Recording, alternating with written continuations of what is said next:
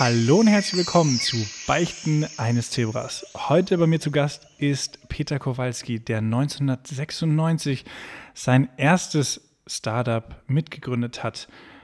Startup, den Begriff gab es damals noch gar nicht, aber jeder Deutsche wird es heute kennen, Bionade. Und ich starte wie gewohnt mit einem Zitat über meinen Gast. Der gelernte Brauingenieur hat vor mehr als 20 Jahren das berühmte Brausegetränk Bionade ins Leben gerufen. 2012 wurde die Firma nach unglaublich vielen Höhen und Tiefen an Radeberger verkauft und im Anschluss daran hat er sich als Business Angel um nachhaltige Geschäftsmodelle gekümmert. Heute hat er sein eigenes Produkt ins Leben gerufen, InU. Und darüber wird er uns gleich mehr erzählen. Hallo Peter. Hallo. Schön, dass du da bist. Ähm, viele kennen es heute, ich habe es schon mal anklingen lassen, wir haben darüber gesprochen, kurz Startup, damals eigentlich noch kein existenter Begriff in Deutschland, ja, oder? Ja, äh, damals hat man das ganz kleines Unternehmen genannt, ja. G GK. Genau. Und äh, sowas wie Startup gab es vielleicht, aber in der Rhön, wo ich herkomme, äh, war der Begriff unbekannt. Ja. Wie kamt ihr auf diese Idee, da überhaupt was zu machen, was viele Leute ja, zu der Zeit in Form von äh, Cola und anderen mhm. Getränken schon in ähnlicher Art und Weise zu sich genommen haben? Ja, also ähm, äh, geboren bin ich in der Rhön. Äh, die Rhön ist, äh, liegt in Unterfranken, ist fast niemandem bekannt. Ähm, und es liegt daran, dass sie eigentlich total abgelegen ist. Ähm, und äh, in dieser Rhön hatten wir eine Brauerei, eine kleine Brauerei. Und die war äh, schon sehr marode, als meine Mutter sie übertragen bekommen hat äh, von ihrem Vater. Und als dann so, ich sag mal, Ende der 80er Jahre die Fernsehwerbung begann und diese ganzen tollen äh, überregionalen Biere wie Warsteiner und Krombacher über die Kanäle flimmerten, haben die Leute gesagt, das will ich jetzt auch mal probieren. Ich habe jetzt genug äh, äh, Peterbier getrunken, so hieß das Bier. Mhm. Äh, ich will jetzt mal was anderes trinken. Und so haben wir überdurchschnittlich viel äh, Absatz verloren. Und wir haben uns relativ schnell Gedanken gemacht, weil es natürlich auch gezwickt hat, äh, äh, weil wir natürlich Leute hatten, die wir bezahlen mussten, Mitarbeiter und ja auch von unserem Geschäftsmodell leben wollten, haben wir uns äh, sehr schnell mit der Frage beschäftigt, was können wir eigentlich mit dem, was hier ist, nämlich einer Brauerei und dem, was wir gerne machen, nämlich brauen, noch machen. Und äh, vor allem, was hat eben sehr viel Bestand, also äh, was kann lange halten. Und so sind wir drauf gekommen, dass wir eine, eine Produktidee entwickeln, die es noch gar nicht gab damals, nämlich eine gebraute Limonade, die durch dieses Brauen, was ja, was man vom Reinheitsgebot her, vom Namen her kennt, äh, dafür bürgt, dass es ein sauberes Produkt ist. Also ja. wir wollten im Prinzip eine saubere Limonade machen und zwar deswegen, weil damals Limonaden fast ausschließlich von Kindern getrunken wurden. Also Erwachsene haben keine Fanta getrunken, also es gab nur Fanta und Sprite. Ähm, und äh, diese äh, äh, Produkte, diese Limonaden waren alle viel zu süß und äh, die Kinder sind immer dicker geworden, haben immer schlechtere Zähne bekommen und wir haben gesagt, okay, wir setzen dem mal was Gesundes entgegen. Und so hatten wir relativ schnell eigentlich die Idee so schnell kann man zu einer Idee kommen. Ja. Aber. Ja, aber, genau. Ja. Ich glaube, ich muss schon gar nicht mehr sagen, aber. So. Ja. Dann hat es erstmal eine Weile gedauert. Genau, wir haben dann diese tolle Idee, von der wir wirklich überzeugt waren, dass sie sehr, sehr lange Bestand haben kann, äh, versucht in die Praxis umzusetzen. Also erste Versuche gemacht, haben uns ein kleines Labor gebaut. Das hatten wir alles gar nicht, weil Bierbrauen, das, äh, das lief. Ähm, und im Labor selber hat das auch, hat es relativ schnell geklappt. Wir haben dann innerhalb von ungefähr einem Jahr etwas gehabt, was man wirklich, was dem entsprach, was wir uns vorgestellt haben. Äh, nur, dass es überhaupt nicht geschmeckt hat am Anfang. Ähm, und äh, die Recherche war ein bisschen schwierig, weil damals gab es auch noch nicht wirklich ein Internet. Das heißt, wir mussten in dem Fall nach Würzburg an die Uni fahren und Rechercheaufträge äh, äh, äh, machen lassen und sind dann drei Wochen später wieder hingefahren und haben einen Stapel Papier bekommen. Das war also damals die Arbeitsweise. Oh, wow. Und ähm, haben dann, wie gesagt, nach einem Jahr den ersten Prototypen gehabt und haben ursprünglich die Idee gehabt, dass wir das gar nicht selber machen, weil wir in der Rhön zu wenig Markt hatten. Äh, also in der ganzen Rhön leben 40.000 Menschen. Und wir wollten das eigentlich als Lizenzmodell anderen mittelständischen Brauereien, die in ihrer Region sehr stark sind, äh, anbieten, weil die natürlich die, den Markt haben und auch die Vertriebspower und die Idee, äh, man setzt auf Brauereiseite was gegen Cola und Co., was gesünder ist und was Cola und Co. nicht nachmachen kann, weil es gebraut ist, mhm. hat uns total gefallen und wir dachten, da macht sowieso jeder mit, äh, äh, weil ja jede Brauerei weniger Bier verkauft hat, weil allgemein weniger Bier getrunken wurde. Und haben dann ähm, festgestellt, dass die Idee, es in einer Brauerei zu machen, also der Schritt vom Labor in die, in die Großproduktion, das nennt man äh, Scale-up, nennt man das, weil man praktisch eine, eine, eine größere Menge produziert, bei der dann ganz vieles anders ist. Ja? Also, Wie bei den Startups fast schon. Genau. Scale-up, ja. Ne? Ähm, also aus dem Erlmeyer-Kolben wird plötzlich ein Tank und aus dem Magnetrührer wird eine Pumpe mhm. und alles ist eigentlich anders. Und das hat dann äh, dummerweise über zehn Jahre gedauert, bis wir das hingekriegt haben. Also wir haben zehn Jahre lang versucht, diese Idee umzusetzen und haben in diesen zehn Jahren natürlich die Brauerei total vernachlässigt, haben relativ viel Geld ausgegeben für die Entwicklung von Bionade, die nicht geklappt hat. Und noch nicht verkauft wurde? Äh, keiner Stage? Genau, also es gab, es gab noch kein Produkt, das man irgendwie äh, äh, verkaufen konnte. Ähm, und das Schlimmste war, dass wir jetzt unsere guten Mitarbeiter in der Brauerei verloren haben, weil die gesagt haben, das machen wir einfach nicht mehr mit. Also da gucken wir einfach nicht mehr zu. Äh, und so hatten wir in diesen Jahren eigentlich alle finanzielle Substanz verloren, alle guten Mitarbeiter und haben die damals am Anfang schon verschuldete Brauerei eigentlich in sowas wie total in die Enge getrieben. Okay. Hm. Und das war ja gar nicht beabsichtigt von uns. Also wir wussten ja nicht, dass das zehn Jahre machen. dauert. Äh, und zehn Jahre sind auch eine sehr, sehr lange Zeit, sehr um lange. etwas durchzuhalten. Und äh, so kam es dann ganz anders als äh, gedacht eigentlich, ähm, dass aus dieser schnellen Idee, die relativ ja, nach kurzem Nachdenken geboren war, sind dann zehn Jahre vergangen, äh, bis es geklappt hat, also bis wir wirklich ein Produkt in der Hand hielten, das, das man präsentieren kann. Also wir wollten ja damit andere Brauereien begeistern und sind dann zu anderen Brauereien hingefahren, haben das denen äh, gezeigt und der einhellige Tenor war, danke, das will ich nicht haben. In welchem ja? Jahr war das? Wann habt das ihr damit angefangen? war ungefähr 1994, 1995. Und ähm, das war für uns natürlich eine Katastrophe. Da waren schon acht acht oder neun Jahre Entwicklung schon genau. drin. Genau, diese neun Jahre Entwicklung waren schon vorbei. Äh, wir hatten Wahnsinn. jetzt äh, eine unfunktionierende Brauerei, die war total am Ende. Äh, wir haben alle unsere Lieferanten, Banken und Mitarbeiter total verärgert mit unserem Verhalten, haben in dieser Phase der zehn Jahre aus Liquiditätsgründen eine Diskothek selber gebaut und betrieben, um überhaupt Liquidität reinzuholen und haben festgestellt, dass unsere ganze Idee überhaupt niemand haben wollte. Äh, und das war schon ähm, ja, niederschmetternd. Mhm. Also es war wirklich, äh, es war wirklich sowas wie, wir waren fassungslos, äh, haben dann aber gesagt, okay, wenn das keiner mit uns machen will, dann machen wir es eben selber. Zehn Jahre? Ja. Warum habt ihr Warum hat es so lange gedauert und warum habt ihr nicht nach fünf Jahren gesagt, jetzt lassen wir es? Ja, das ist eine gute Frage. Ähm, ich glaube, es hat zum Schluss hat es auch viel mit äußerem Druck zu tun, dem, dem wir natürlich ausgesetzt waren in, in finanzieller Form.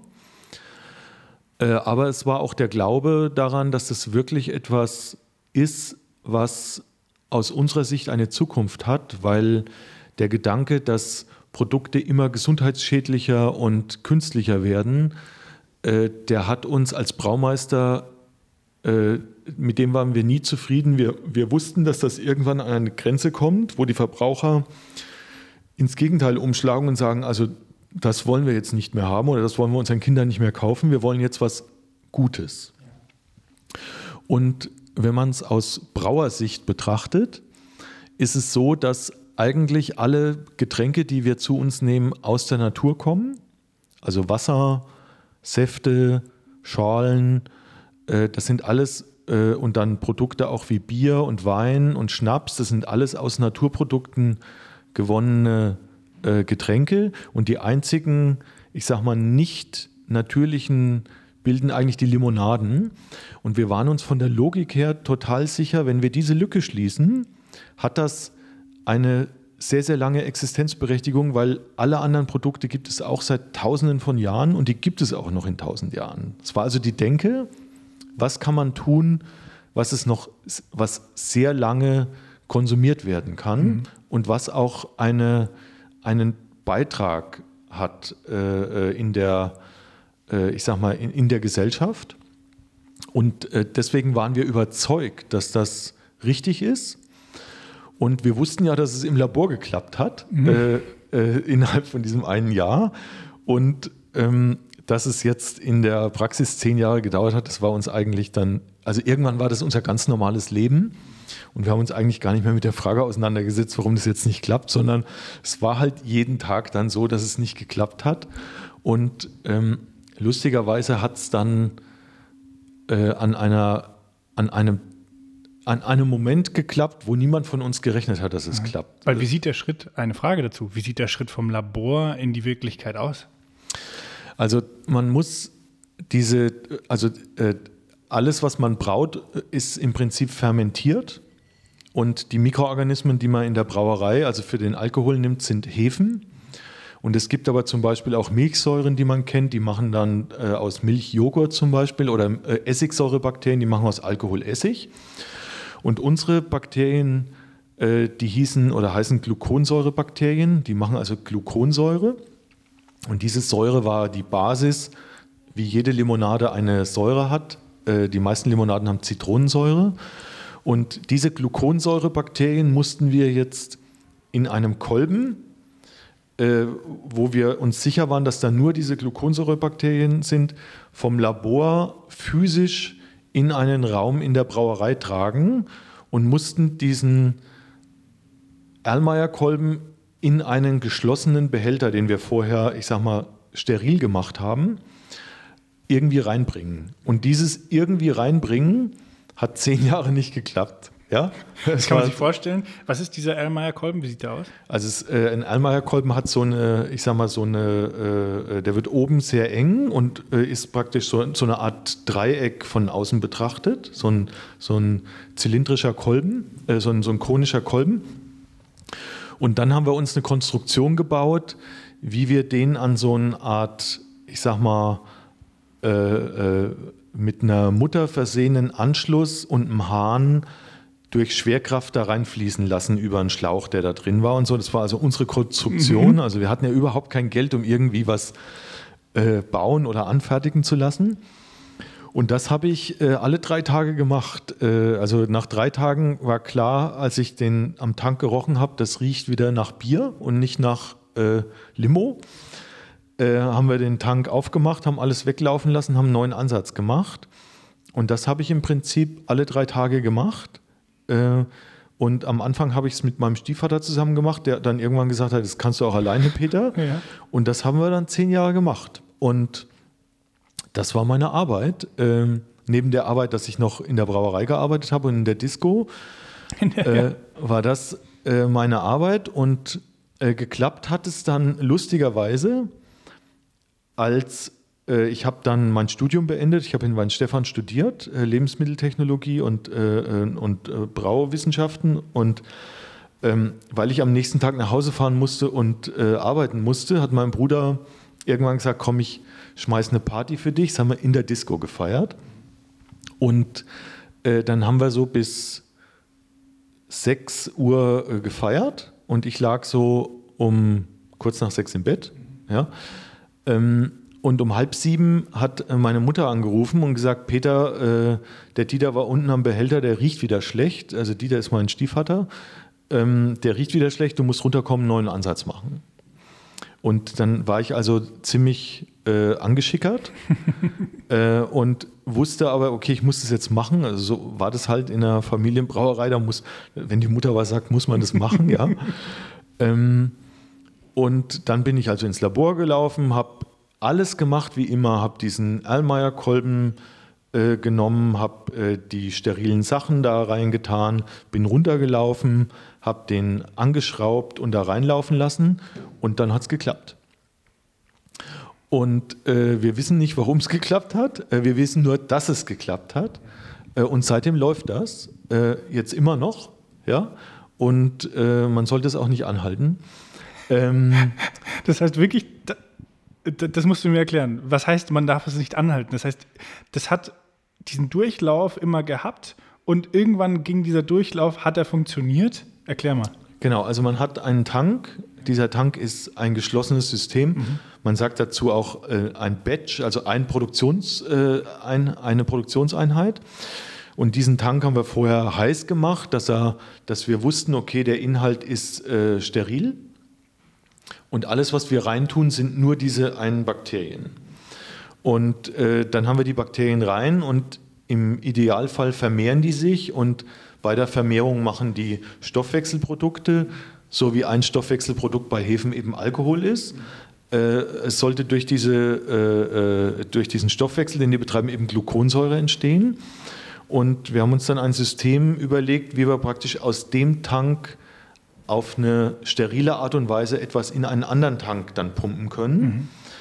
Mhm. Äh, und so hatten wir immer einen Tank, der voller Gluconsäurebakterien war, wo wir wussten, der ist sauber. Okay. Und dieses System hat dann funktioniert bis heute. Äh, mhm. Aber ich möchte keinem empfehlen, nochmal aus dem Labor was versuchen, in einen sterilen Tank reinzutun. Ja, es kann wieder zehn Jahre dauern. Das heißt, ähm, dieses System live läuft seit 1900. Genau, äh, seit, eigentlich seit 1996 oder 95.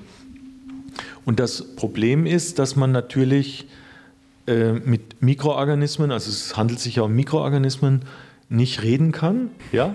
Die kommunizieren nicht mit einem und sie hören auch nicht auf dich. Also das heißt, sie machen, was sie wollen. Und man muss sich im Prinzip auf sie einlassen und versuchen zu verstehen, was sie da machen. Äh, und solange man das nicht begriffen hat, klappt es auch nicht. Äh, und wann die so gute Bedingungen haben, dass sie sagen, okay, jetzt, jetzt fange ich an, das ist im Prinzip sowas wie permanentes Ausprobieren und ähm, ja, äh, Lernen. Also so ähnlich wie Kochen. Also klappt ja auch nicht beim ersten Mal, dass man das Gericht am besten hinkriegt. Es ja. ist Training. Und dieses Training schafft eigentlich nichts anderes als Erfahrungen, die einem dann nützen, wenn was schief geht. Ja. Ne? Dass, äh, äh, wenn man mal vergessen hat, was weiß ich, was zu machen, dass man dann einfach reagieren kann. Und ähm, wie gesagt, warum es dann letztendlich geklappt hat, also ich kann mir vorstellen, dass es auch so was wie mein eigener Alkoholdunst war, der zusätzlich so eine desinfizierende Aura geschaffen hat. Das kann man jetzt in Corona-Zeiten ganz gut nachvollziehen, dass das nützlich sein kann. Ähm, aber warum es genau geklappt hat, wussten wir nicht. Und gemerkt hast du es woran? Gemerkt haben wir es, dass es am dritten Tag nicht nach äh, Vergärung und Bier gerochen hat, sondern immer gleich und zwar so, wie es riechen sollte im Labor. Also wir haben dann im Labor immer so Kleinversuche gemacht. Und als es dann geklappt hat, waren wir natürlich stolz wie Bolle, weil das war ja unser größtes Problem. Äh, und haben dann aber ähm, ganz vergessen, dass ja das Produkt auch noch jemand kaufen muss. Äh, und dachten, wenn wir dieses Problem lösen, dann haben wir alle Probleme gelöst und es, jetzt werden wir reich. Ja? Weil wir waren ja total verschuldet. Deswegen war diese Geldnot immer äh, präsent. Und, und als dann, als wir dann so Prototypen abgefüllt haben, äh, damit zu Brauereien gefahren sind, äh, war das erstmal ein Geschmack, den niemand kannte den, den man auch ablehnt. Also alles, was man nicht kennt, lehnt man eher ab, als dass man sagt, oh, das schmeckt aber toll. Ja. Äh, und die Brauereien haben überhaupt nicht verstanden, was daran jetzt so bombastisch sein soll an unserer Idee. Die haben einfach gesagt, nee, äh, nee. Ja? Und äh, irgendwann sind wir halt äh, von den überregionalen Brauereien, die Nee gesagt haben, zu regionalen Brauereien. Und irgendwann haben die auch Nee gesagt. Und irgendwann haben wir beschlossen, also wir fragen jetzt keinen mehr, wir machen das selber. Mhm. Und deswegen ist Bionade auch in einer Bierflasche mit einem Kronkorken mhm. drauf. Nicht, weil das der genialste Marketing-Schachzug aller Zeiten war, sondern weil das das war, was wir verarbeiten konnten. Ja. Äh, und äh, dann hatten wir ja die Idee, dass Bionade ein gesundes Kindergetränk ist und haben jetzt überlegt, wo wir in der Rhön äh, das an den Mann bringen können und waren da eher an Kindergärten, Schulen, Sportheimen, und die haben alle gesagt, äh, nee, das ist uns zu teuer und das wollen wir nicht. Und unsere Kinder trinken Fanta und Sprite. Mhm. So. Cola damals noch nicht? Nee, Cola haben Erwachsene getrunken. Äh, Kinder haben maximal Mezzomix oder Spezi mhm. getrunken. Mhm. Ähm, und es kann man sich heute gar nicht vorstellen. Es war eine Zeit, da gab es nur Fanta, Spezi, Sprite und Cola. Wow. Das war die Limonaden-Range. Äh, und wenn du heute in Spezi reingehst oder in, in den Rewe, gibt es äh, tausend verschiedene ja. Limonaden äh, vom Geschmack und dann auch noch von verschiedenen Anbietern. Und damals gab es die Coca-Cola Company, die uns alle glücklich gemacht hat. Ja, der Getränkemarkt hätte hier reingepasst, äh, jeder Getränkemarkt, weil es nur drei Produkte gab. Und, und die Idee des gesunden Kindergetränks oder der gesunden Kinderlimo ist jetzt auch nicht in der Rhön so richtig toll angekommen. Äh, wobei man dazu sagen muss, dass der Röner kein offener Verbraucher ist, sondern eher ein ähm, zurückgezogener, argwöhnischer Geselle. Ja? Also neue Sachen sind eher äh, störend. Und so etwas wie, ah, das ist ja interessant, das probiere ich mal, das ist etwas, was der Röner nie sagen würde. Ja? Ähm, und so sind wir äh, nach drei, vier Jahren, die wir das dann versucht haben, selber an den Mann zu bringen. Äh, in der Disco hat es auch keiner getrunken. Ähm, und dann standen wir vor der Frage, was machen wir denn jetzt? Äh, wenn wir jetzt insgesamt 14 Jahre da rein investiert haben, das hat ja immer noch wahnsinnig viel Geld gekostet. Mhm. Wir haben dann Flaschen gekauft, wir mussten sowas Klar. wie ein Design machen, wir haben dann Tanks noch kaufen müssen. Ähm, und, und dann ist etwas passiert, was, was wir so nebenbei mitgekriegt haben, was uns eigentlich überhaupt nicht interessiert hat. Und zwar hat in Hamburg ein Händler, den wir, der, also wir haben dann überall versucht, äh, Veröffentlichungen zu bekommen in Presse und so, haben wir versucht, Werbung zu machen. Äh, wir hatten ja kein Geld, deswegen haben wir gesagt, okay, wir müssen irgendwie in diese Zeitung reinkommen. Und ein Getränkehändler aus Hamburg hat das gelesen und fand das ganz interessant. Also doch schon in der Zeitung dann? Genau. Wie seid ihr da reingekommen? Habt ihr Bionade umsonst gegeben? Oh, die äh, wollt ja keinen. Nee, wir haben damals, damals waren, also in diesen Fachmedien, äh, vor allem im, im, im, Braugewerbe, das ist ein sehr traditionelles Gewerbe, mhm. da tut sich relativ wenig. Also jetzt tut sich da viel durch ja. diese ganzen äh, Microbreweries mhm. und so. Äh, aber damals war das ein monotones Ding. Und dass da was ganz Neues kam, das hat also äh, Interesse ja. gesorgt. Mhm. Und die haben das auch veröffentlicht, äh, was wir ihnen da geschickt haben. Und dieser Getränkehändler hat dann irgendwie gesagt, das probiere ich mal und hat bei uns auch eine Palette gekauft.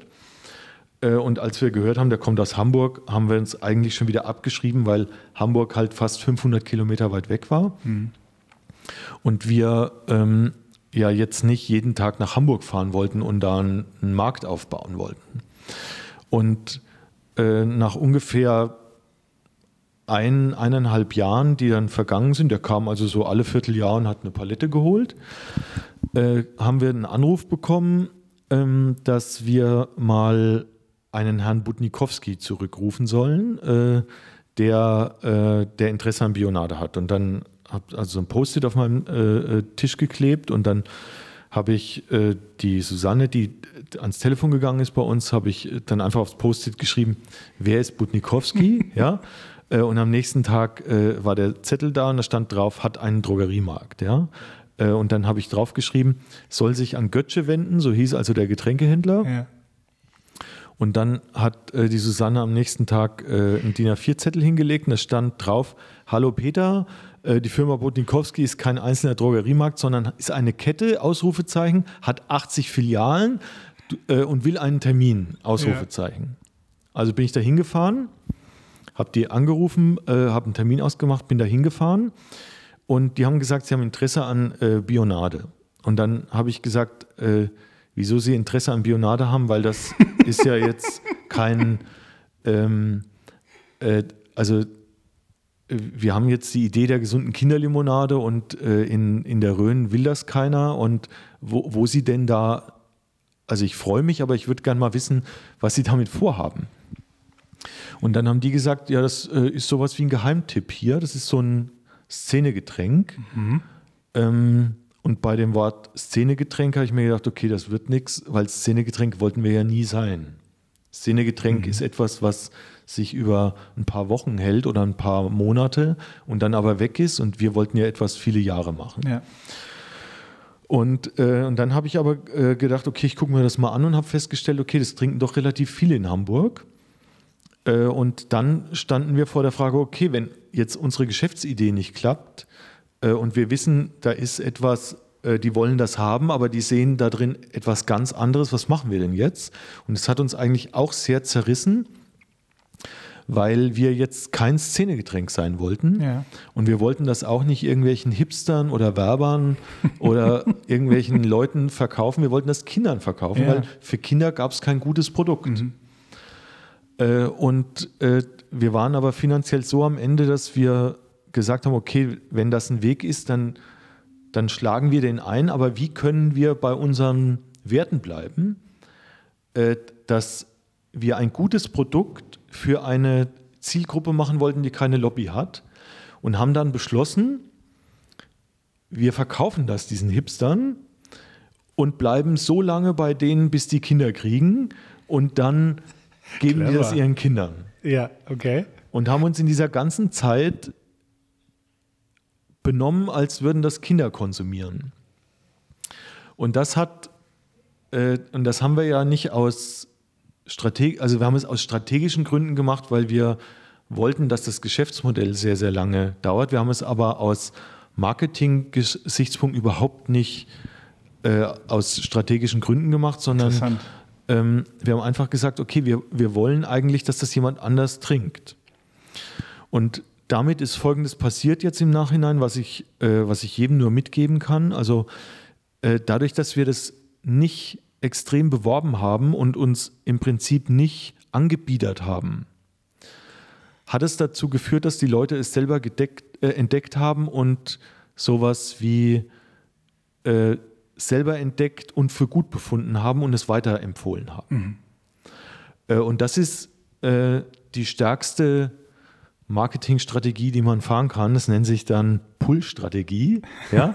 dass man im Prinzip jemanden hat, der das haben will und man eigentlich nur abwarten muss, bis er es entdeckt und selber auf einen zukommt. Und das ist bei uns automatisch passiert, weil wir überhaupt kein Geld und keine Manpower und kein Vertriebssystem hatten, was irgendeine Art pushen konnte. Und dadurch ist eigentlich Bionade groß geworden, durch diese Sympathie, dass es die Verbraucher selbst entdeckt haben, äh, jetzt irgendwie cool fanden. Ja, also es gab dann natürlich äh, gesellschaftliche Rahmenbedingungen, dass äh, Öko immer äh, äh, normaler wurde. Mhm. Es gab dann Lebensmittelskandale, die dieses Öko- und das Biosiegel von der Kühners kam dann und plötzlich haben die Leute auch Bionade als Wort verstanden. Das war dann eine Biolimonade. Mhm. Es hat auch sehr viel mit gesellschaftlichem Bewusstsein zu tun. Und dann war es natürlich die Presse, die kam und gesagt haben, hey, das ist ja mal lustig, diese schrägen Typen hier in der Rhön, äh, die machen was, äh, wo jetzt sogar Cola und Co. sich überlegen, ob sie da in dieses Segment einsteigen und da Produkte machen. Das heißt, wir haben ein eigenes Segment geschaffen, nämlich die Biolimonaden. Und plötzlich haben wir gehört, Cola und Co., die, machen, die wollen auch solche Produkte machen. Ja? Becks, Krombacher, diese ganzen Brauereien. Es gab eine Synkonade äh, mhm. von Sinalco. lauter solche Sachen gab es. Auf einem, ja. Äh, äh, äh, auf einmal, wir waren dann auch relativ, äh, wir sind dann immer größer geworden und ähm, Von äh, Hamburg. Von. Hamburg aus. Und äh, ich würde auch mal erwähnen hier, Budnikowski ist ja bis heute ja, Marktführer in Hamburg, nur da. Ähm, aber sind trotzdem noch groß Absolut. und haben es vielleicht sogar noch bis heute. die haben es die haben's bestimmt noch. ja, oder bestimmt, ja. Äh, und ich muss sagen, ich habe Budnikowski auch viel zu verdanken, äh, weil es ist zum Beispiel folgende Geschichte passiert. Äh, wir, äh, ich hatte ein Interview ähm, von äh, Spiegel TV. Die sind ziemlich, äh, ja, die gehen also voll drauf, sage ich jetzt mal. Und wir haben das in unserer Füllerei äh, äh, äh, gedreht und die Füllerei war äh, 40 Jahre alt damals. Die war also eigentlich nur, äh, die Maschinen waren alle verrostet und wir haben die alle weiß gestrichen, weil wir uns keine neuen leisten konnten und der, durch das Weiß ist schon wieder der Rost durchgekommen. Und ich stand da also an so einem Band. Hinter mir war die, äh, die Flaschenwaschmaschine, also die größte Maschine, die diese Mehrwegflaschen äh, wäscht. Und, äh, äh, und die war eben über 40 Jahre alt und plötzlich tut es einen riesigen Schlag. Die Maschine bleibt stehen und mein Bruder kommt ins Bild und hat eine drei Meter lange Eisenstange in der Hand, die er in die Maschine reinrammt und wie ein Dollar dran hebelt, ja. Und, äh, und äh, Stern TV, äh, Spiegel TV äh, ist natürlich gleich gekommen und hat gesagt, Herr Kowalski, was ist hier los? Und ich drehe mich rum und sehe also meinen Bruder und in dem Moment kommt unser Schlosser mit so einem riesigen Vorschlaghammer und haut also auch noch auf die Stelle, wo mein Bruder hebelt. Und ich sage, ach, das ist nur eine Kleinigkeit, gleich geht's weiter. Ja? Ja. Äh, und habe also einen knallroten Kopf gekriegt und ähm, äh, das ist genauso gesendet worden. Ja, Gibt es das noch zu gucken? das weiß ich gar nicht, äh, aber bestimmt.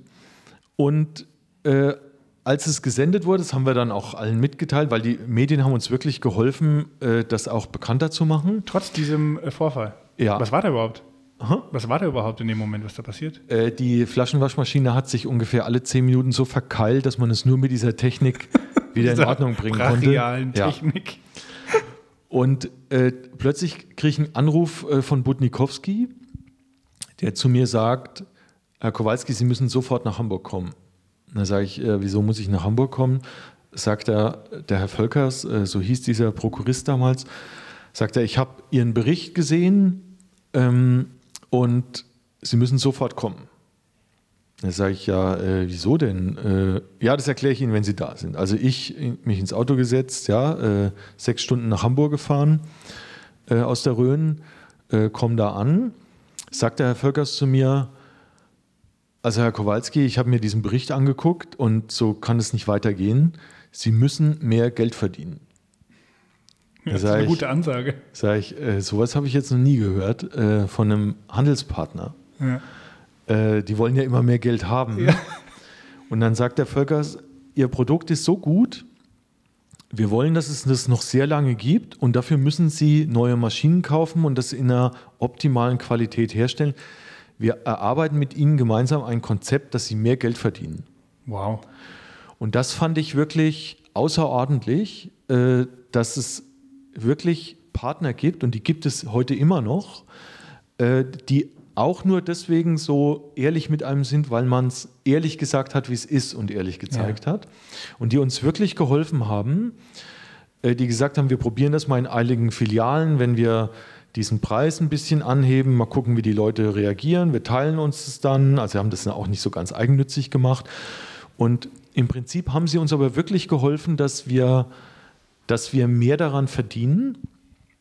Und, äh, und so rum geht es auch. Also man kann, wenn man es ehrlich meint und sagt, wie es ist, trifft man auf sehr, sehr viel Unterstützung. Also man denkt immer, man schämt sich, man muss sich dafür schämen und die Leute finden das uncool.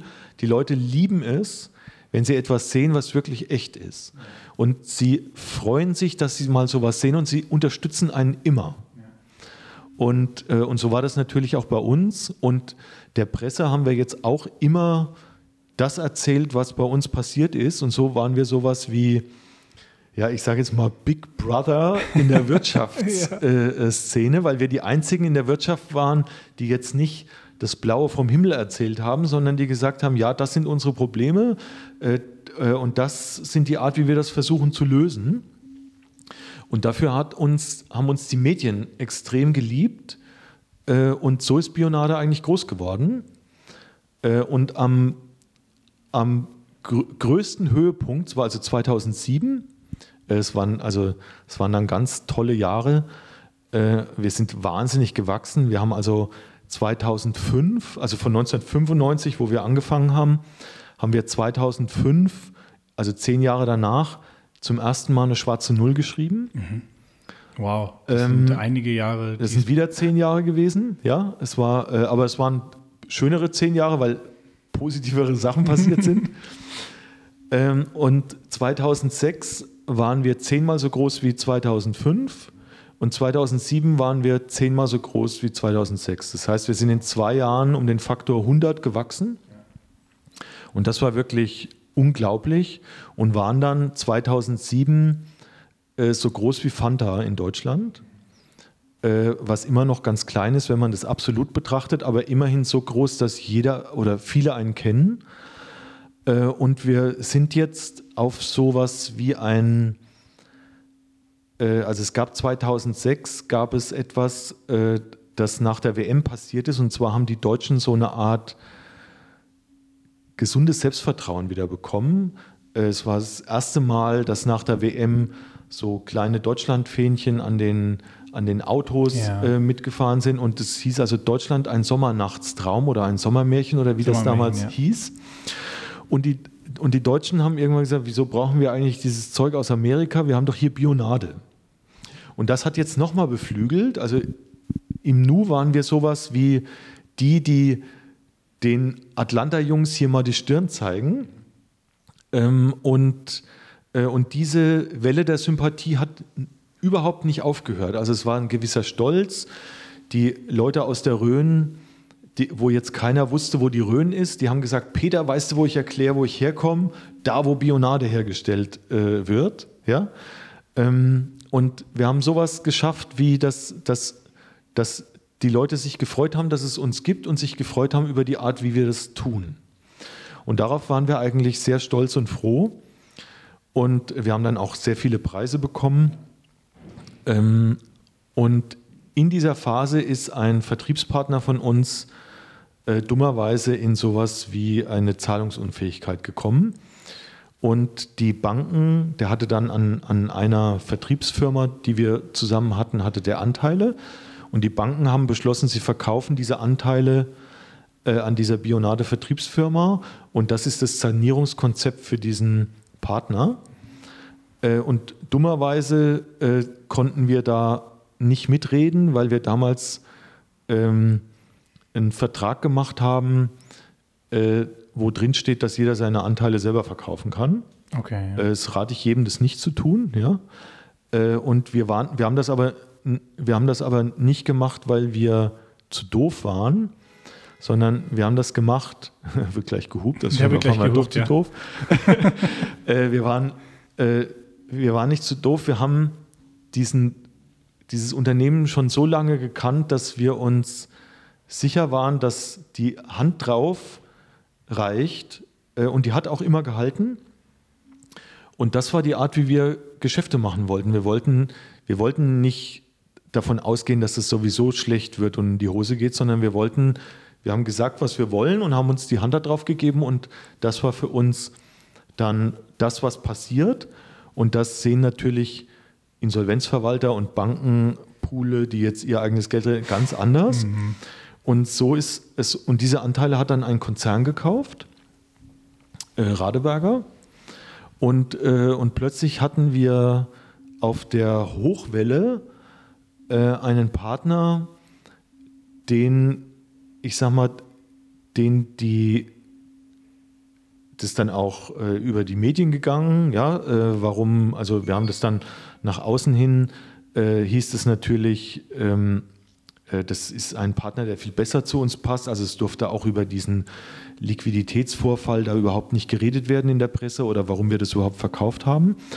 Und wir haben aber gemerkt, die Leute haben überhaupt nicht verstanden, warum jetzt Radeberger unser neuer Partner ist und haben äh, äh, und die Leute haben angefangen, das zu hinterfragen. Die Presse ist immer negativer geworden und Bionade ist so ein bisschen in Absatzprobleme gekommen. Also die, dieses, dieses ganz tolle Euphorische war plötzlich weg. Aber das war einfach nur, weil da ein, ein anderer eingestiegen ist, Wow. wo die Leute ja- gesagt haben, das finden wir jetzt doof. interessant. Und das hat damit zu tun, das ist vielleicht auch für die Zuhörer wichtig, äh, wenn man auf der emotionalen Ebene Fans hat, ist die Reaktion, die Gegenreaktion Enttäuschung. Und Enttäuschung ist oft, dass man sagt, das kaufe ich nicht mehr, die sind bescheuert, die sind auch nicht besser als die anderen. Äh, guck, jetzt zeigen sie ihr wahres Gesicht, äh, jetzt wollen sie Kasse machen. Äh, und das hat natürlich überhaupt nicht zu diesem Bionade-Märchen gepasst, äh, das die Presse auch äh, geschrieben hat. Äh, Und das war für mich eine sehr, sehr harte Zeit, äh, wo ich auch die Gegenseite der Presse äh, kennengelernt habe. Und der Start äh, in dieser neuen Kombination Konzern und Bionade-Familie war jetzt auch unglücklich, weil wir in einer extremen Absatznot waren. Also die Leute haben wirklich, wir haben sehr, sehr über 30 Prozent Absatzeinbruch gehabt. ähm, Und wie wir da rauskommen, hat, ähm, hat die Ansicht des Konzerns und uns so zerrissen, dass wir nach drei Jahren, die wir versucht haben, mit denen uns zu vertragen, beschlossen haben, dass wir aus unserem eigenen Unternehmen rausgehen, was wir nie vorhatten. Und, äh, äh, und das haben wir im Prinzip so gemacht, dass wir das mal angesprochen haben, dass es da ein Problem gibt. Und äh, wir dieses Problem dadurch lösen wollten, dass wir unsere Anteile wieder haben wollen. Und daraufhin der Partner gesagt hat, wir machen euch jetzt mal einen Vorschlag, ihr geht raus und wir behalten alles. Und äh, das fanden wir natürlich äh, total lustig, weil das äh, wollten wir ja nie. Ja, also wir haben ja 20 Jahre dafür gearbeitet, dass Bionade jetzt so erfolgreich war äh, und sind dann aber doch äh, sehr schnell äh, davon überzeugt worden, dass das viel besser ist als, äh, als anders. Ähm, und waren dann 2012 äh, aus unserer eigenen Firma draußen, hatten keine Brauerei mehr, die, die war auch weg. Mit neuen Maschinen aber. Äh, mit damals neun Maschinen, es war alles toll. Äh, haben neben der Brauerei gewohnt ähm, und haben auch jetzt nicht wirklich ganz viel Geld bekommen. Ja, also die Leute denken immer, äh, ich bin Multimilliardär, äh, bin ich nicht. Ja, äh, ist auch gut so. Aber man kann sich nicht vorstellen, wie wenig Geld wir dafür bekommen haben. Das sage ich auch nicht, darf ich auch nicht sagen. Und man kann das auch im Internet auch nachlesen. Und ich habe mich jetzt gefragt, okay, wenn das jetzt so ist, dass ich hier ganz alleine sitze, was mache ich denn jetzt? Ja. Ähm, und die, die Idee, du hast es ja in, im Intro gesagt, äh, wir hatten schon immer die Idee, weil wir bei Bionades sehr viel selber machen mussten. Wie sieht ein Bioprodukt aus? Wie muss man sich da verhalten? Was gibt es da für Regeln? Das war damals alles noch nicht geregelt. Haben wir gesagt, okay, das muss ja nicht jeder selber lernen, sondern das, was wir wissen, würden wir gerne kostenlos anderen zur Verfügung stellen, die mit denselben Themen konfrontiert sind. Und so habe ich mit einem Freund, mit dem Jürgen Schmidt, der hat die Memo AG damals äh, äh, gegründet und besessen. Das ist also ein sehr großer nachhaltiger Büroversand. Wir hatten zusammen die Idee, dass wir die Sustainable Business Angels gründen. Das heißt, wir unterstützen Gründer, die Nachhaltigkeit im Unternehmenskern haben, durch Beratung, weil wir jetzt ja, also Bionade hatte 400 Mitarbeiter und wir hatten für alles Spezialisten. Und wir haben gesagt, okay, Startups, kommt doch zu uns, äh, äh, nachdem ihr mal so ein bisschen auf dem Markt probiert habt, was, äh, äh, was ihr da machen wollt. Und dann sieht man nach einem Jahr ungefähr, wo das Problem ist. Und dann können wir versuchen, das zu lösen. Bevor ihr Mhm. äh, das eigentlich dann gemacht habt, oder war das schon ein Plan, den ihr geschmiedet habt im Verkaufsprozess? Weil ich kann mir schon vorstellen, dass wenn man so unglaublich lange an so einem Produkt arbeitet, dass es ja ein äh, schwerer Prozess ist, ein emotionaler Prozess ist, da loszulassen. Ja, total. Also äh, das ist, äh, das Also wenn man es nicht will, also es gibt ja viele, die gründen irgendwas, um es dann mit ganz viel Profit zu verkaufen. Genau, und alle wollen Multimilliardäre werden. Alle so wollen Milliardäre werden. Wir wollten etwas machen, für das wir 20 Jahre lang hart gearbeitet haben und wir wollten es für uns machen. Äh, nicht, dass wir dadurch mega reich werden, sondern weil es uns Spaß und Freude genau, gemacht ja. hat und weil es aus unserer Sicht ein gutes Produkt war. Und dass wir das in Anführungszeichen jetzt weggenommen bekommen haben, das fanden wir natürlich total bescheuert.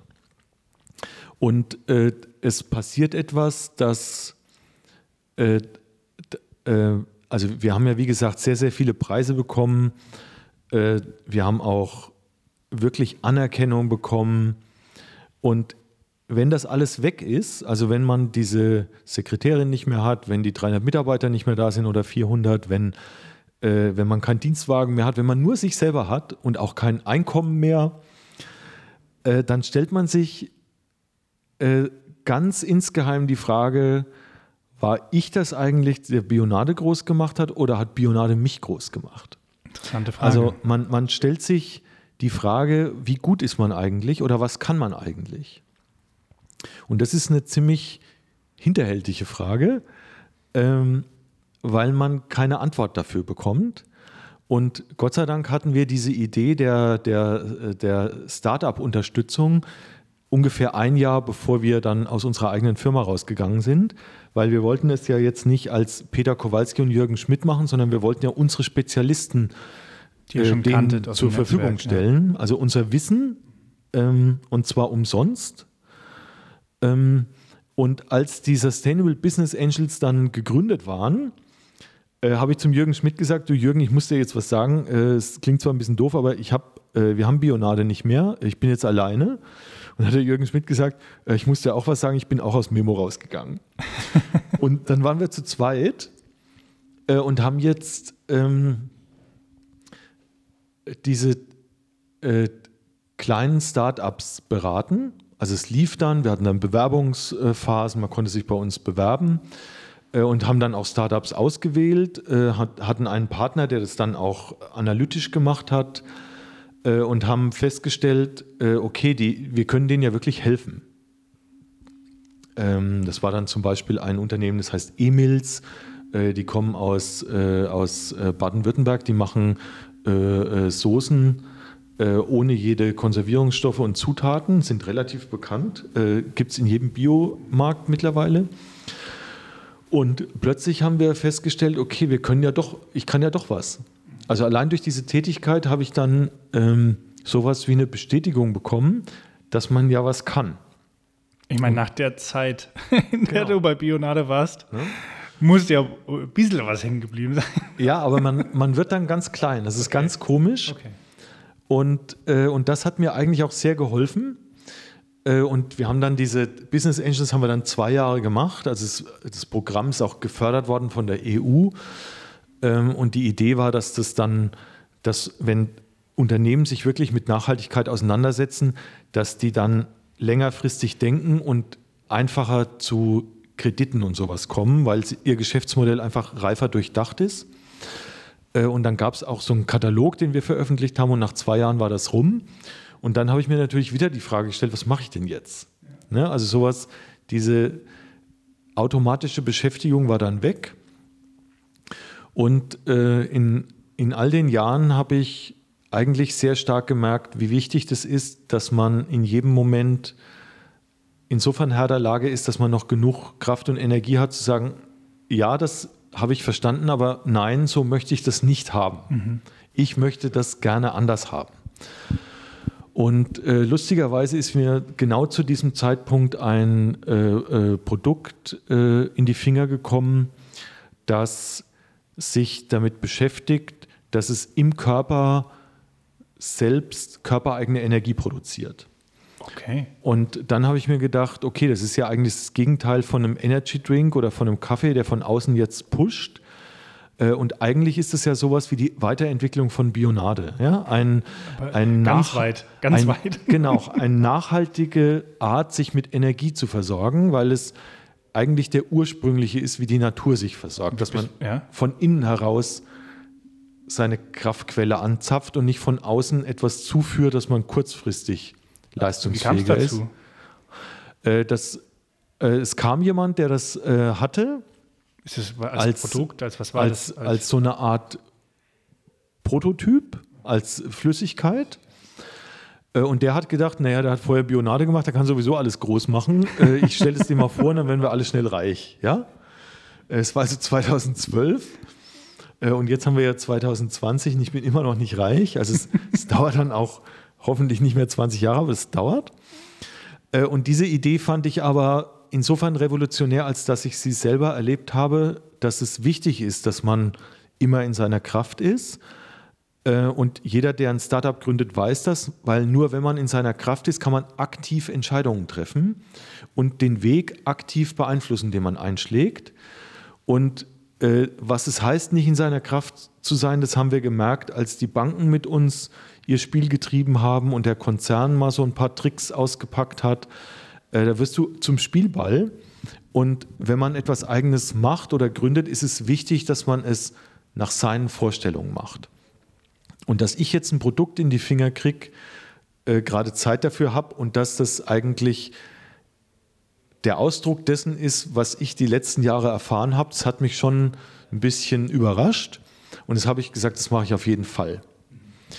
Und ähm, wir, haben das, wir haben das dann zwei Jahre lang äh, erstmal, also es hat dann nicht zehn Jahre gedauert wie bei Bionade, sondern zwei, dass man das marktfähig macht. Es ja. gibt dann ja Gesetze, an die man sich halten muss, was man sagen darf, was man deklarieren muss und so weiter. Kennt ihr auch alle als äh, Startups? Äh, also alles, was ein Lebensmittel ist, muss äh, der Lebensmittelverordnung genügen. Und dann haben wir zwei, Ende 2014, Anfang 2015 hatten wir Inu, so haben wir das genannt, als Produkt und als Marke. Und Inu war jetzt eine, äh, ein Kunstwort, das heißen soll in dir. Mhm. Ja? Ähm, und wir hatten jetzt ein Unternehmen, das keiner kannte. Das war die Inu GmbH. Wir hatten eine Marke, die keiner kannte, nämlich Inu. Und wir hatten ein Produkt, äh, das von seiner Wirkung her so war, dass die Leute gesagt haben, äh, kannst du mir das nochmal kurz erklären? Das habe ich überhaupt nicht verstanden. Äh, und wir haben das auch noch selbst Natural Cell Tonic genannt, also natürliches Zelltonikum, weil ich bei Bionade gemerkt habe, wenn man eine eigene Kategorie schafft, dann ist man zwar am Anfang der Einzige, der diese Kategorie im Prinzip pusht, aber wenn diese Kategorie sich durchsetzt äh, und andere kommen dazu, bist du immer das Original. Äh, wir haben das auch bei Bionade sehr oft erfahren. Es gab ja dann sehr viele Wettbewerbsprodukte, sind alles MeToos gewesen und sind immer hinter uns geblieben. Und diese Angst, die wir natürlich hatten, als Coca-Cola ein MeToo-Produkt brachte, haben wir jedes Mal das Schlottern gekriegt. Also eine Kopie. Äh, ist eine Kopie. Und wenn man etwas macht, was es vorher nicht gibt, ist man immer das Original. Und das hat bestimmte Vorteile. Man kann sagen, so sieht das aus, so schmeckt das, so heißt das, so viel kostet das. Äh, und alle Bionade-Mitus sind entweder rot oder durchsichtig. Ja, es ist entweder Litchi oder Holunder nachgemacht. Und äh, wenn man ein Mitu ist, kann man einem nur hinterhergehen. Man kann einen nicht überholen. Ja? ja. Und diese Idee, dass man ein neues, eine neue Kategorie aufmacht, die hatte ich natürlich bei Inu jetzt auch äh, weil ich glaube, dass es wirklich eine neue Kategorie ist, weil man dem Körper einfach nur Energie gibt und der Körper dann damit das macht, was der Körper richtig findet. Interessant. Also es ist überhaupt kein Kopfprodukt, sondern es klingt sich eigentlich in diese, in diese Urintelligenz von Körperintelligenz oder Pflanzenintelligenz ein.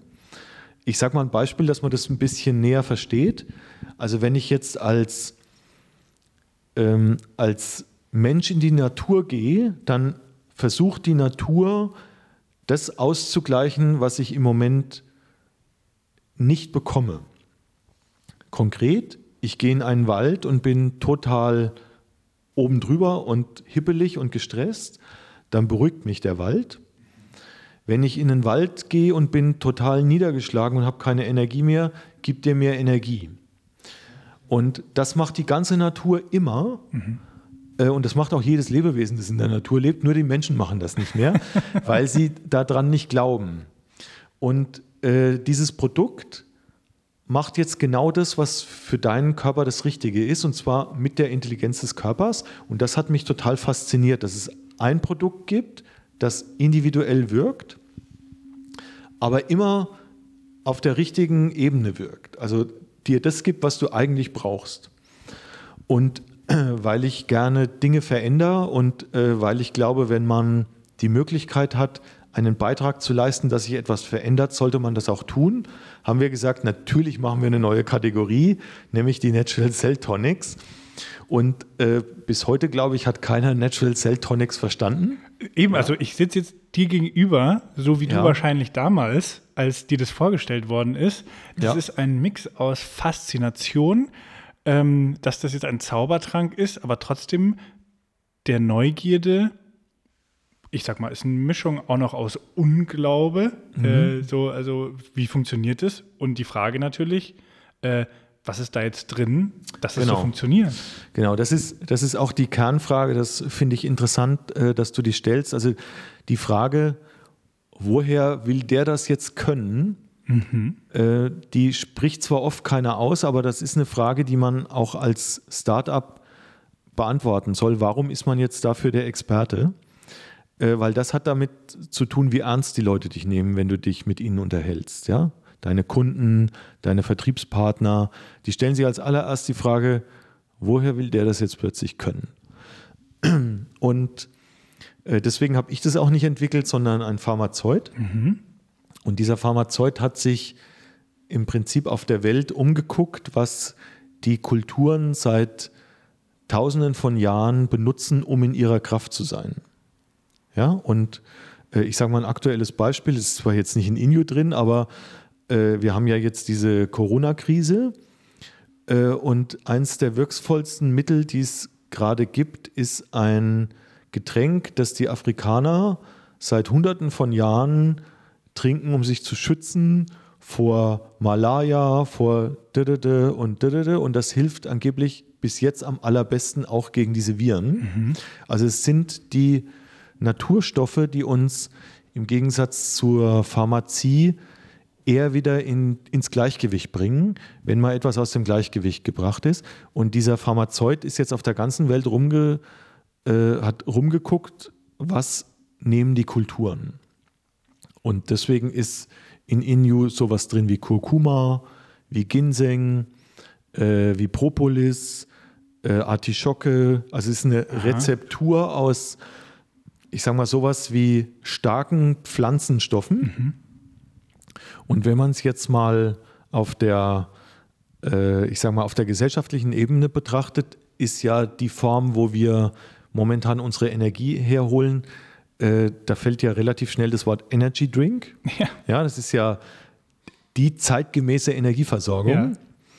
Und wenn man jetzt behaupten würde, dass manche Leute so viel Energy Drinks getrunken haben, dass sie so viel Flügel bekommen haben, dass sie fast nicht mehr landen können, äh, und das Bedürfnis jetzt auch da ist, dass man sich eigentlich wieder mehr erdet und wieder mehr runterkommt, im wahrsten Sinne des Wortes, oder sich verwurzeln kann, sind es lustigerweise auch die Wurzeln, also Ginseng, Kurkuma, Ingwer, die einen verwurzeln.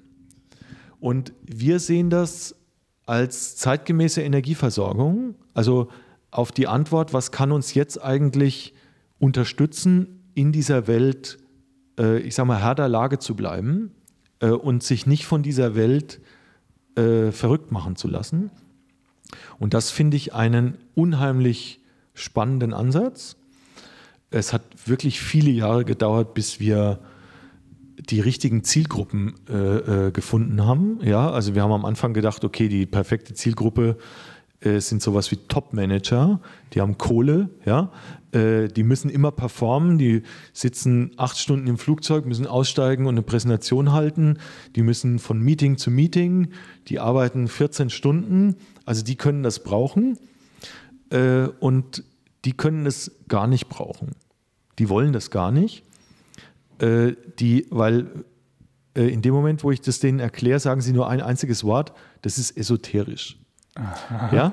Und sie sagen nicht deswegen esoterisch, weil sie denken, der hat sie nicht alle, sondern weil sie es überhaupt nicht verstehen. Äh, und wenn ich aber einer, äh, ich sag mal, ein, sagen wir mal, einem, einem Kreativen, also jemanden, der aus sich heraus etwas schöpfen muss, der genau weiß, wie wichtig das ist, wenn er gut drauf ist, kommt es einfach schneller raus äh, oder er kann es schneller rausholen, was da in ihm ist. Der sagt, ah, das ist ja interessant, das probiere ich mal aus. Der sagt nicht esoterisch dazu, weil ja. der genau weiß, wie wertvoll das ist, wenn man in seiner Kraft ist. Und so haben wir, so haben wir eigentlich die meiste Zeit damit verbracht, Zielgruppen zu finden, die jetzt zu uns passen. Wie macht man das? Oder wie habt ihr das gemacht? Durch Ausprobieren. Wir haben alles ausprobiert. Wir sind auf eine Heilpraktikermesse, wir haben an Unis gesampelt, wir sind auf dem Golfplatz und haben das Golfern gegeben. Wir haben alles gesampelt ja. und ausprobiert. Ja, es war, es war echt der Horror. ja. Wir haben Yoga-Retreats äh, gesponsert, wir haben Leute dahin geschickt, wir haben Vorträge gehalten, wir haben, äh, wir haben alles gemacht, ja. um das den Leuten an den Mann zu bringen. Äh, am Anfang haben wir gedacht, wir sind die Schlausten überhaupt, wir machen einen Online-Shop. Ja? Also äh, gab es ja bei Bionade Gott sei Dank nicht, sonst wären wir auch, ich sag mal, auf diesen Fehler noch gestoßen. Äh, man kann etwas Physisches nicht sofort online verkaufen, weil die Leute es erleben müssen. Sie müssen es in der Hand halten, sie müssen dran riechen und sie müssen es vor allem, und das ist eigentlich das Wichtigste, woanders noch sehen.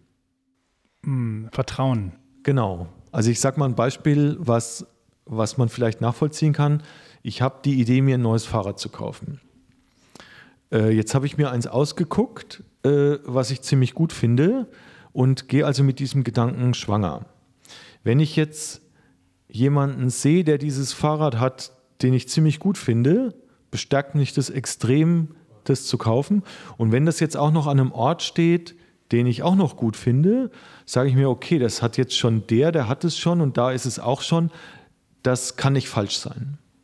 Also man traut sich selber eigentlich zu wenig Eigenexpertise mhm. zu und versucht das permanent Bestätigung durch Bestätigung ja. äh, äh, zu verstärken, wobei man das gar nicht muss, äh, weil man dieses Gefühl, dieses Bauchgefühl in sich hat und es trügt nie. Ja? Aber wir verlassen uns nicht mehr drauf, weil wir, weil wir gelernt haben, auf unseren Kopf zu hören und nicht so sehr aufs Bauchgefühl. Und, äh, und so haben wir einfach alles ausprobiert äh, und haben festgestellt, okay, das muss physisch auch an Orten stehen. Haben dann überlegt, okay, wo gibt es Orte, die sowas hinstellen? Ja. Äh, sind dann auf sowas gekommen wie Tagungshotels, Cafés, äh, und haben einfach gesagt, komm, hier hast du ein Display, stell das mal hin, du musst es noch nicht bezahlen, das kostet drei Euro der Shot, probier das mal. Ja. Und haben so eigentlich ausprobiert, äh, haben Leute auch in andere Städte geschickt. Ja, wir sind ja hier in Berlin. Berlin ist ein sehr, sehr harter Markt, weil es hier jeden Tag was Neues gibt äh, und die Konkurrenz sehr, sehr groß und die damit verbundene Wert Schätzung im dauerhaften Kundensein extrem niedrig ist. Mhm. Weil die Leute sagen, okay, morgen kommt eh was anderes, wer weiß, wie lange es die noch gibt. Mhm. Haben danach ausprobiert, ist, ist so ein Produkt vielleicht in Frankfurt oder Stuttgart, wo die Leute wissen, okay, ich muss mehr leisten, dafür bekomme ich auch mehr, passt es da besser hin? Ist das ähm, vielleicht sogar gar kein Ort hier in Deutschland. Also wir haben wirklich alles ausprobiert und haben jetzt nach über drei Jahren sowas wie ein Konzept. Haben vorher alles in Plastik gemacht, weil wir gesagt haben, okay, das haben Leute unterwegs dabei, im Flugzeug, das darf nicht zerbrechen, das muss leicht sein. Dann ich als Öko-Heini habe es in Plastik gemacht, habe dann nach äh, zweieinhalb Jahren hat mir jeder gesagt, bist du eigentlich noch ganz dicht? Es muss doch Glas sein. Äh, dann haben wir gesagt, ah ja, stimmt ja. Also manche Sachen, das steht mir wirklich auf dem Schlauch. Aha. Dann haben wir es in Glasflaschen gemacht. Dann haben wir äh, das Design verändert. Wir haben ja eine hier. Äh, genau, also es gibt, äh, genau, es gibt zwei Sachen. Es gibt äh, die Limonade Flash. Ja. Und es gibt diese Natural Cell Tonics, mhm. die Inu heißen. Und, äh, Klein und groß quasi. Äh, genau. Und äh, das eine ist so eine Art Konzentrat mhm. und das andere ist eine fertige Limo. Mhm. Und, äh, und beide jetzt äh, haben denselben Wirkstoff drin, nämlich ist der Wirkstoff ein äh, Coenzym, das nennt sich Q10. Und dieses Q10 sorgt dafür, dass deine Zellen unmittelbar Energie produzieren. Und wenn deine Gehirnzellen mehr Energie haben, kannst du dich einfach länger und leichter konzentrieren. Ja.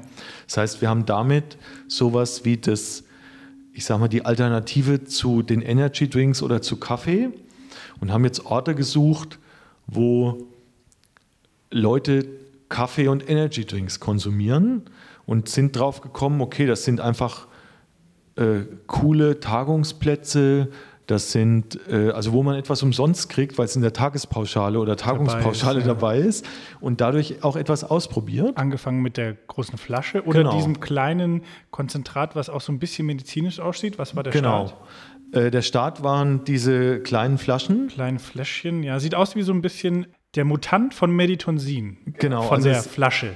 Es Dunkelbraun, schwarzer äh, ja. Dreh, Drehverschluss. Genau, ist ein Schraubverschluss. Und es sollte auch die Anmutung haben, äh, dass es irgendwie, weil es hat ja ein Pharmazeut entwickelt äh, und früher waren ja Drogerien, also die Droge ist ja ein Pflanzenwirkstoff. Und, äh, und das sollte natürlich auch sowas wie die Kompetenz widerspiegeln. Das ist wirklich ein Arznei oder ein Produkt, das ein Pharmazeut entwickelt mhm. hat, versteht kein Mensch, ja, es ist zu verkopft, ja. Die Leute sagen, was ist denn das für eine kleine hässliche Flasche? ähm, äh, und so haben wir sehr, sehr viel verändert. Und dann ist auch eins passiert, was man relativ schwierig beeinflussen kann. Äh, es hat sich sowas wie ein Zeitgeist entwickelt. Das heißt, plötzlich gab es äh, Namen wie Achtsamkeit. Ja. Es gab Mediz äh, Magazine wie das Happy Magazin. Also plötzlich sind so, äh, ich bin so, wie ich bin und fühle mich gut dabei, es war jetzt plötzlich nichts Gesponnenes mehr, sondern das war ein Lebensstil. Und diesen Zeitgeist brauchst du, dass die Leute überhaupt verstehen, was du redest. Äh, und natürlich haben wir äh, fast vier Jahre Chinesisch für die geredet, mhm. weil sie das, was wir gesagt haben, überhaupt nicht verstanden haben. Und Corona zum Beispiel verstärkt es jetzt auch, weil jeder in dieser Phase auch verstanden hat, wie wichtig das ist, dass man sich selber darum kümmert, dass man einen gewissen Schutz hat, dass man achtsam ist, dass man auf seine Körpersignale hört. Äh, und das ist enorm wichtig, um in einem Markt überhaupt groß zu werden, dass ein Bewusstsein dafür eintritt, was ist das überhaupt? Ja. Und das waren damals bei Bionade, waren das halt die Lebensmittelskandale und dieses Biosiegel von der Kühners, die, die dieses regional-Bio-Thema äh, gehypt haben. Und hier war es sowas wie der, die Zunahme von, ich sage jetzt mal, Zivilisationskrankheiten, also ja. Stressausfälle, Energiemangel und jetzt eben diese Krise, die wir haben, diese tolle. Äh, und langsam fangen die Leute an, das zu verstehen und als Alternative zu sehen und plötzlich funktioniert es. Also plötzlich kriegst du äh, Anrufe von Handelspartnern, mhm. äh, äh, Herr Kowalski, Sie haben doch da, haben Sie, machen Sie das noch, ja? Äh, was Sie da mal vor drei Jahren vorgestellt haben. Äh, und, und plötzlich ist ernsthaftes Interesse da und äh, bei uns ist es auch so. Also wir haben jetzt gestern äh, äh, gestern, wir haben also äh, Ende August 2020, haben wir für einen ganz tollen Großhändler die erste Bestellung verschickt, äh, der uns mit Sicherheit ähm, glaubwürdiger macht. Bestimmt, ja. Weil, weil auch im, in der Handelslandschaft ist es natürlich so, dass Händler gucken, was hat denn der? Ah, der beschäftigt sich damit, okay, dann kann das ja nicht so doof sein. Und was ich aber auch gemerkt habe, ist, dass man nur so gut ist wie sein Produkt. Ja, also ich habe ja jetzt eine gewisse Bekanntheit äh, in der Lebensmittelbranche mhm. äh, und natürlich kriege ich überall einen Termin, aber die Leute denken sich eigentlich im Hinterkopf, hat der jetzt irgendwie, war der jetzt zu lange in Indien oder ist das jetzt wirklich sein Ernst, was der da macht? Warum, warum macht er jetzt sowas? Und das ist für mich auch gar nicht schlimm. Äh, aber ich will damit nur sagen, äh, es wird nicht leichter, auch wenn man mal erfolgreich war. Und äh, dadurch, äh, äh, und das ist aber genau das, was mich eigentlich sehr reizt, ne? nämlich nochmal diesen Schritt zu, zu machen, ein neues Segment zu machen, etwas Sinnvolles zu machen äh, und etwas zu machen, was es noch nicht gibt in der Form. Wahnsinn. Ich finde auch das jetzt wieder einen äh, super spannenden neuen Schritt und ich äh, würde dich zum Abschluss einladen, deine drei Learnings. Wir haben jetzt drei wunderbare Stationen gehört. Also Bionade, ja. dann die Sustainable Business Angels und jetzt ganz aktuell InU. Was sind in diesen drei Stationen jeweils vielleicht in einem kurzen Satz deine größten Learnings gewesen? Okay, also mein größtes Learning ist, wenn du etwas völlig Neues machst, hör mehr auf dich und nicht so sehr auf andere, weil du bist der größte Experte dafür. Ja, du hast dich am meisten mit dem Thema auseinandergesetzt. Äh, du bist der Spezialist. Das zweite Learning ist, es kommt immer anders, als man denkt. Ja, also bei äh, Bionade haben wir das als gesunde Kinderlimo angefangen und sind dann sowas wie ein Hipster-Getränk geworden und zum Schluss haben wir dazu beigetragen, dass Cola äh, äh, in dieses Segment einsteigt. Also hätten wir uns nie träumen lassen.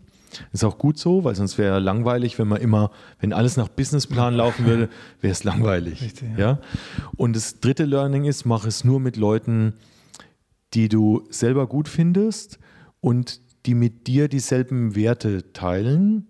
Ich sage immer, die aus deiner Kultur kommen, weil mit denen musst du nicht über die Basis von dem Verständnis reden, über, mit denen kannst du sofort drüber reden, was machen wir damit. Ja. Wenn jemand nicht aus deiner Kultur kommt, diskutierst du permanent über Werte und deren Haltung, äh, weil die natürlich andere Werte haben, die für sie wichtig sind, was völlig legitim ist. Äh, aber man sollte sich davon fernhalten, Wertediskussionen zu führen. Man sollte es nur mit Leuten machen, die aus die gut finden, was man selber macht und man die gut finden und die einen gut finden und achten. Ja, das sind meine drei Learnings, ja. Vielen Dank. Thema Achtsamkeit. Ja, genau. Und, und natürlich unterstützen wir die Berlin Startup School äh, mit Energie, wenn, äh, äh, wenn ihr das wollt. Natürlich. Weil die Super. Produkte sind natürlich nachhaltig, sie sind klimaneutral, es sind natürlich tolle Produkte. Äh, und äh, und wenn ihr Lust habt, geben wir diese Energie weil Startups brauchen viel Energie. Auf jeden Fall. Äh, äh, und machen das als Unterstützung.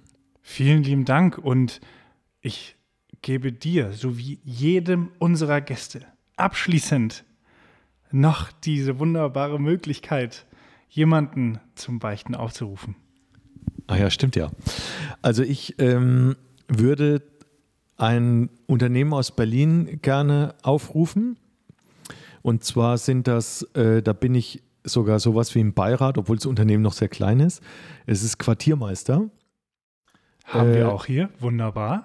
Ja, ja. Äh, Quartiermeister, ich weiß nicht, ob die schon mal im Podcast waren. Die waren bei uns noch nicht zu Gast, deswegen okay. ist es perfekt. Quartiermeister machen auch etwas ganz Altes und kombinieren es mit etwas ganz Neuem. Habe ich unwahrscheinlichen Respekt davor. Und wir haben ja auch altes Pflanzenwissen mit neuen oder altes Brauwissen mit neuen Dingen kombiniert. Und äh, Quartiermeister sagt, wenn man sowieso etwas trinkt, dann kann man auch Sinnvolles damit tun. Äh, und da würde ich gerne den David und oder den Peter äh, nominieren, hier mal ihre Learnings und ihre Erfahrungen zu schildern, weil die haben auch einen echt steinigen Weg und die haben es aus eigener Kraft, aus eigener Kraft geschafft, so groß zu sein, wie sie jetzt sind. Und darauf sind sie stolz und darauf kann man auch stolz sein. Es freut mich sehr. Es freut mich sehr, dass du da warst, lieber ja. Peter ein äh, wunderbares Interview. Vielen, vielen lieben Dank. Gerne. Und wir hören uns wieder mit neuen Beichten aus der Unternehmerwelt. Euer Tino von der Berlin Startup School.